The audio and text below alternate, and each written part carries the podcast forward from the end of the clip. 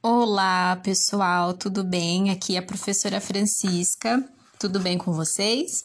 Bom, esse é o momento que a gente vai ter para organizar as nossas ideias e reconhecer a importância histórica da teoria da evolução de Lamarck, compreender a teoria da seleção natural de Darwin e Wallace e reconhecer as diferenças entre essas concepções de evolução, tanto de Lamarck e quanto de Darwin.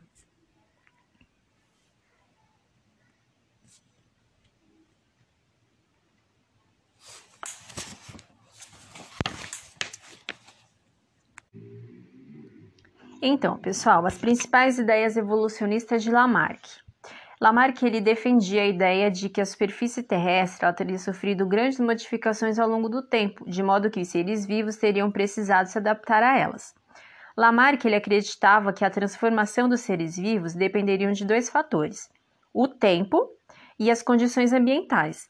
Em relação ao tempo, ele afirmava que cada espécie atual teria surgido por geração espontânea, de forma independente em relação a outras espécies e seguido o próprio caminho na evolução. Então, assim, se no presente existem espécies mais simples e espécies mais complexas, isso teria sido explicado pelo tempo decorrido, desde a sua origem. Então, o que, que a gente pode compreender disso daqui?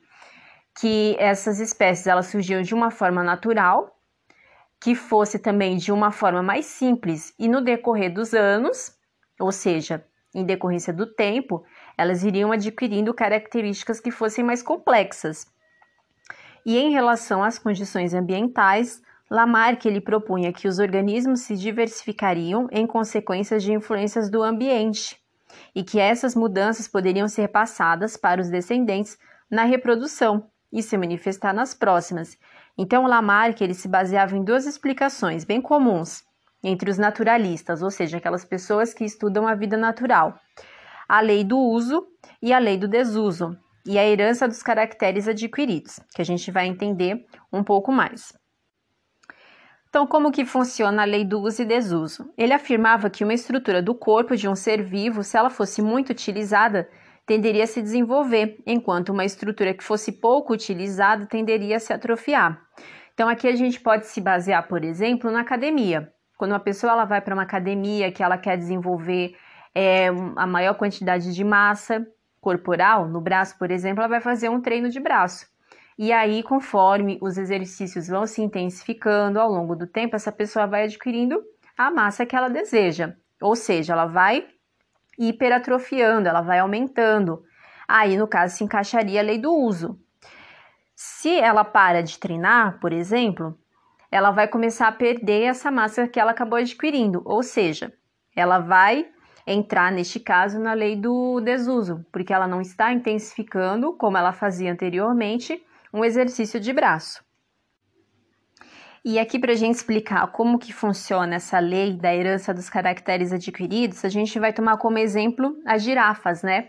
Sempre que vocês associarem ou nas pesquisas, vocês vão observar que Lamarck sempre está associado com girafas. E por quê? É porque o longo pescoço das girafas ele teria a seguinte explicação: no passado, as girafas não teriam um pescoço tão comprido, por isso, ao se alimentarem, precisariam esticá-lo para alcançar a folhagem dessas árvores mais altas. E com o tempo, o pescoço dessas girafas teria ficado mais longo, aí a lei do uso e desuso, certo? E essa característica do pescoço comprido teria passado para os seus filhotes, que já nasciam com o pescoço mais alongado, a lei da herança dos caracteres adquiridos. Assim, o pescoço das girafas teriam ficado mais longo a cada geração, resultando no tamanho atual. Então, fazendo o fechamento aqui, pessoal, é importante ressaltar, né, eu já comentei com vocês a respeito das, dos naturalistas, que eles tinham um pensamento fixista, ou seja, eles acreditavam que não haveria evolução dessas espécies, né? Um exemplo foi Aristóteles. E aí Lamarck ele veio com esse propósito mesmo, né, compreender um pouco mais sobre o processo evolutivo, entender por que, que as espécies elas poderiam sofrer algum tipo de modificação ao longo da vida. Então são imensas as contribuições para Lamarck para o pensamento científico da época. fornecendo uma base teórica tanto para Charles Darwin quanto para outros naturalistas também. Esse Charles Darwin que a gente vai entender também um pouco mais sobre a sua importância. Para relembrar, a gente falou aqui do uso e desuso, né? Então a gente vai associar isso, como eu citei para vocês, a questão de exercícios físicos, né? Quando você treina a musculatura, por exemplo, uma vez que quando exercitados esses músculos eles tendem a se desenvolver e quando são pouco utilizados eles tendem a se atrofiar. E aí é importante que vocês entendam que a, o uso e o desuso ele tem implicações no corpo humano. E eu acho isso importante, né? A gente está vivendo um momento aí de pandemia, que muito provavelmente, né?